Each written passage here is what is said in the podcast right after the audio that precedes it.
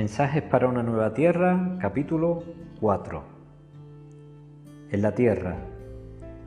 Se despertó sudoroso y sobresaltado. Eran las siete de la mañana y comenzaba a amanecer. Sentado en la cama, se quedó mirando al fondo de la habitación.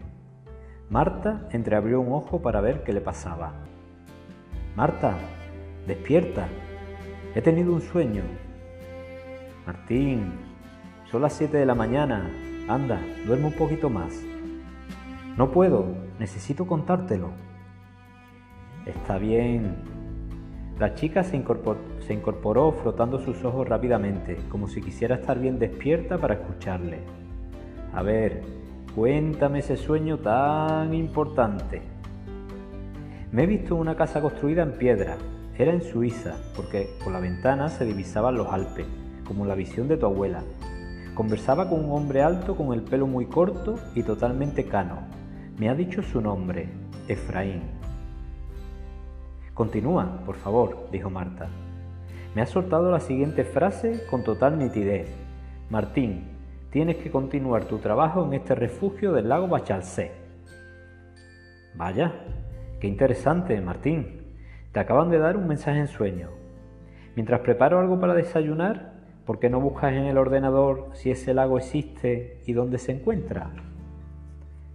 Martín se puso a ello mientras Marta se dirigía a la cocina. No pasaron ni cinco minutos para que Martín la llamara emocionado. Marta, que sí existe. Realmente se llama Bachalsí. Está en unas montañas de unos 2.000 metros de altitud en un pueblo llamado Grindelwald, en Suiza. Marta lo observaba con una mezcla de miedo y entusiasmo.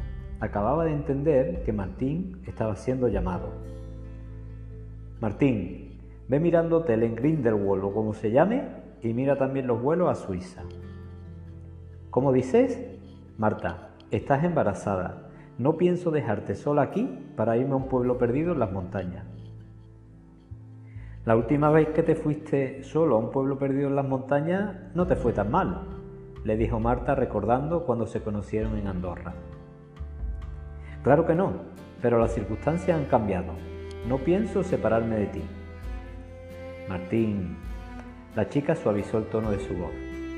Ya sabes que tienes un propósito que cumplir y que, a veces, el hacerlo no siempre es lo cómodo que nos gustaría. Debes seguir las señales. Primero, mi abuela te adelantó su visión y ahora es a ti al que el cielo le ha dado un mensaje en sueño.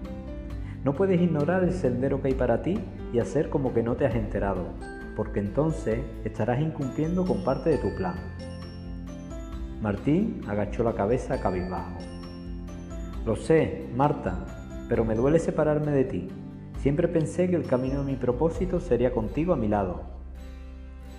Y lo es y lo será. Yo estaré aquí esperando a que llegue.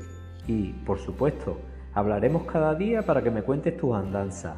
Pero ahora, gran hombre, te toca ponerte al servicio de aquello que es más grande que tú. El cielo te eligió, Martín, y eso es una gran bendición. En el cielo. Nerea acompañó a un silencioso Salvador por el camino de vuelta.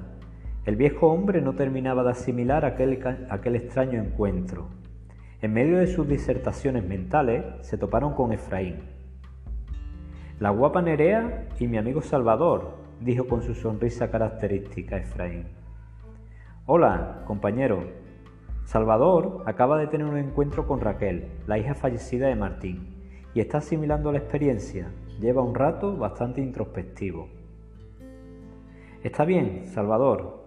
Acompáñame a aquel edificio amarillo de allí, por favor, dijo Efraín. Los dos hombres se dirigieron a un edificio con una tonalidad amarillenta, más cercana a un dorado que a un amarillo oscuro. Entraron a una sala principal en la que había varias mesas y sillas. El suelo era de madera en color roble y al fondo había una chimenea que le daba un ambiente bastante cálido a aquel lugar. Tomaron asiento. Salvador, pregúntame lo que quieras. Esa pequeña... Mm, ¿Cómo supo quién era yo? Aunque estemos en el cielo, Salvador, de alguna manera, parte de nuestra energía sigue atada a nuestra última vida terrenal, sobre todo cuando alguien nos recuerda desde allí. La hija de Martín lo adoraba y está completamente informada de los sucesos más importantes en la vida del que era su padre. De hecho, ella lo ha visitado varias veces ya. Por eso te conoce y sabe del gran impacto que has tenido en su vida. Yo también quiero visitar a Manuela. ¿Es posible? Lo es, pero todo tiene su hora. Estás aún en un proceso de aceptación y recuperación. Tenemos grandes propósitos para contigo, pero con calma. ¿Cómo sabe la niña que va a bajar de nuevo? ¿Y cómo es posible que ahora, vaya a ser un niño y vuelva con el mismo padre que la perdió como una hija? Me resulta muy complicado de entender, dijo Salvador. Raquel está informada por sus guías. No olvides que todos los tenemos. También ha sido instruida por los maestros de la planificación. Pronto los conocerás y podrás ver cómo son las reuniones de planificación de la vida terrenal para las almas. Respondiendo a tu segunda pregunta, el alma no posee un sexo definido. Cuando nos toca encarnar en un cuerpo físico es cuando se escoge el sexo que tendremos en esa vida. Salvador, en tu última vida has sido un hombre, pero has sido una mujer muchas veces también. ¿Y por qué me sigo viendo como un anciano y veo a la niña como una niña? Se supone que aquí deberíamos ser como esferas de luz, ¿no? O así al menos lo tenía entendido. Es una gran pregunta, Salvador. Tú eres un maestro y un hombre sabio. Yo solo te estoy recordando cómo es el cielo. Nos ves así porque tu conciencia elige vernos así. Hay quien nos ve como esferas de luz que se comunican telepáticamente y también es real. Lo real es lo que para la conciencia es real y cada uno, como ya sabe, tiene un estado propio de la misma. ¿Cuándo podré ver a mis ancestros y a mi nieto Lucas? Entiendo tu impaciencia, Salvador. Vamos a ir dando los pasos previos a ello. Y... Efraín. Salvador se encogió y se llevó la mano a la cara como el que está contando un secreto. ¿Podré ver a Dios? Antes de responderte, déjame preguntarte algo. ¿Cómo te sientes desde que llegaste aquí? Siento una profunda paz, indescriptible, y en el momento más tranquilo y pacífico de mi vida en la tierra he experimentado la paz que siento aquí, contestó Salvador. Eso es, la cercanía del Padre amplifica cada emoción al límite inimaginables por ti.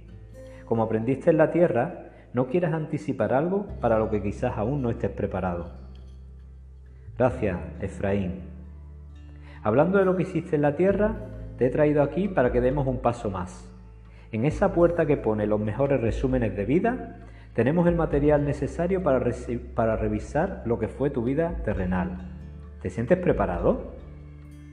Los mejores resúmenes de vida, de verdad, soy unos cachondos aquí, dijo entre carcajadas Salvador. Querido Salvador, el humor es una gran cualidad espiritual. Aquí hay mucho, ya te irás dando cuenta. También te digo que cuando toque estar serio, lo estaremos. Creo que por ahora no tengo más preguntas.